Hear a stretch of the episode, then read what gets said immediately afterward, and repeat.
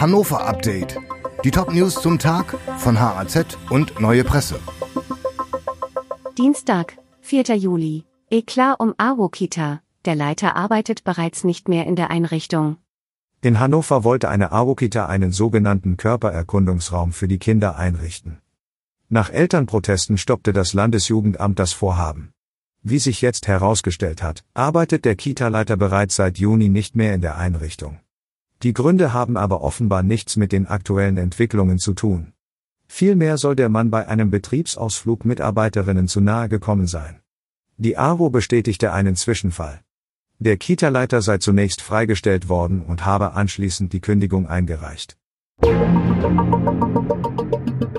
Ehemaliger Erzieher der Kita wegen sexuellen Missbrauchs vor Gericht.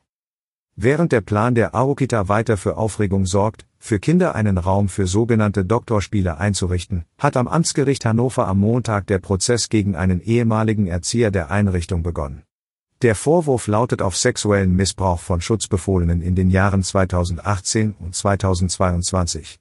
Das Verfahren wurde allerdings vorläufig eingestellt, weil sich eine wichtige Zeugin im Ausland befindet. Der Erzieher, der nicht mehr in der Kita arbeitet, bestreitet die Vorwürfe. Hannovers Fußgängerzone wieder unter den Top 3 bundesweit. Die Menschen sind nach der Pandemie in die Innenstadt zurückgekehrt.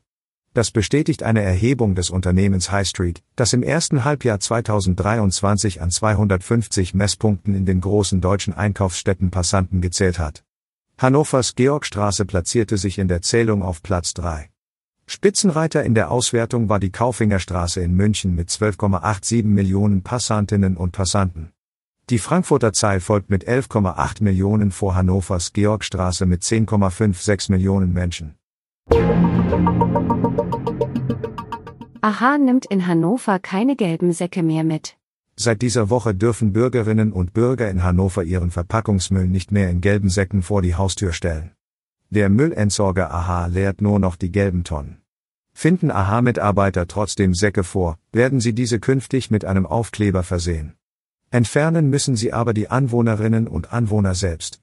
Eine AHA-Sprecherin betonte, dass der Verpackungsmüll auch weiterhin zu einem Wertstoffhof gebracht werden könne.